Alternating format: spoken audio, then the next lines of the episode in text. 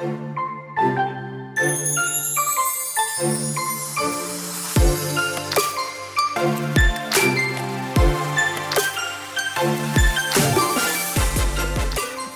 hola, bienvenida al Season 4, episodio 8 de The Wedding Chat.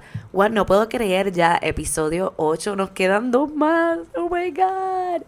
Déjame saber si hay algo que quieras hablar en estos últimos dos episodios. Me encantaría saber si hay algún tema que no hemos tocado en los cuatro seasons.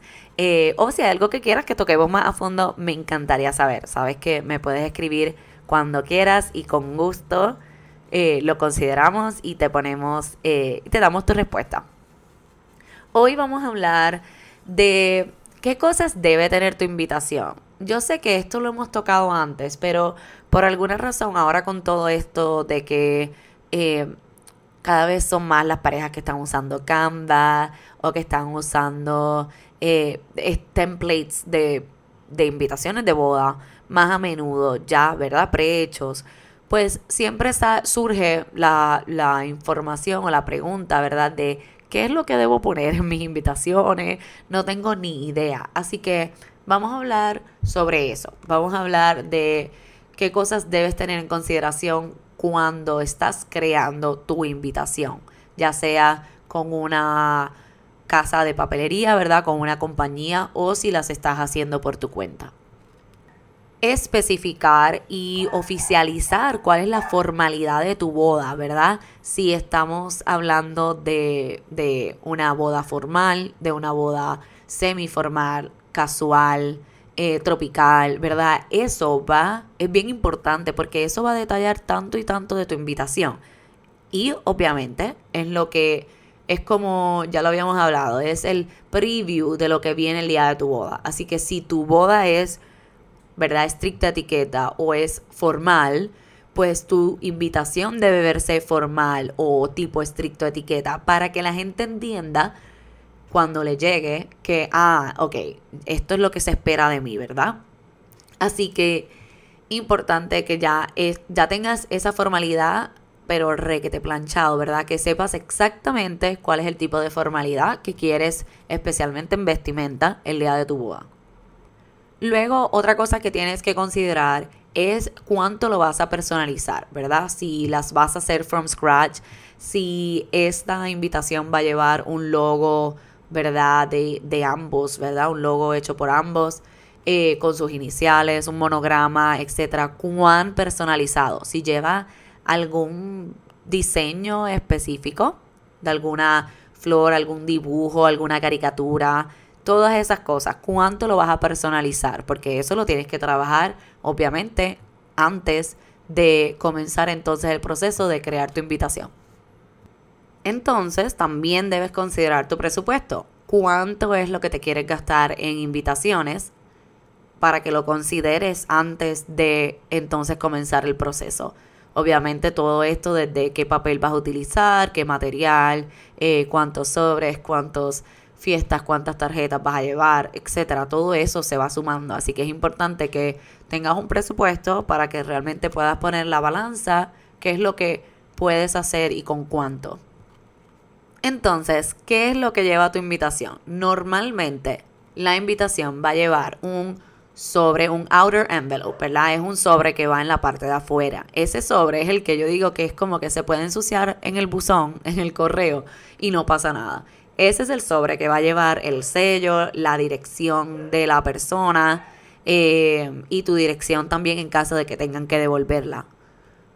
Luego de que abras ese sobre que está por fuera, entonces hay un sobre por dentro. En ese sobre por dentro, entonces es que está la invitación.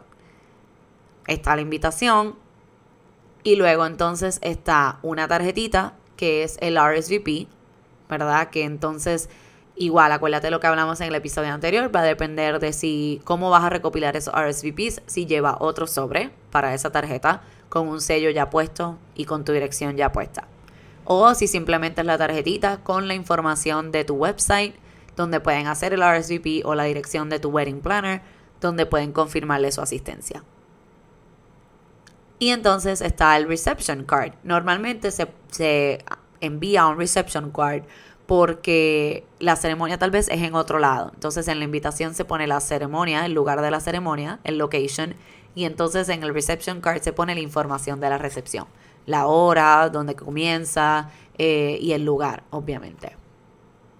Ok, tu invitación, ahora sí, ahora sí, tu invitación, ¿qué va a llevar? Lo primero es quién está invitando a la boda, ¿verdad? ¿Quién está hosting? Si es, si es los papás de la novia, que es lo tradicional, ¿verdad? Pues entonces llevaría el señor y señora y el nombre, ¿verdad? De ambos. Si es ambos sets de padres, ¿verdad? Eh, entonces llevaría señor y señora tal tal y señor y señora tal tal.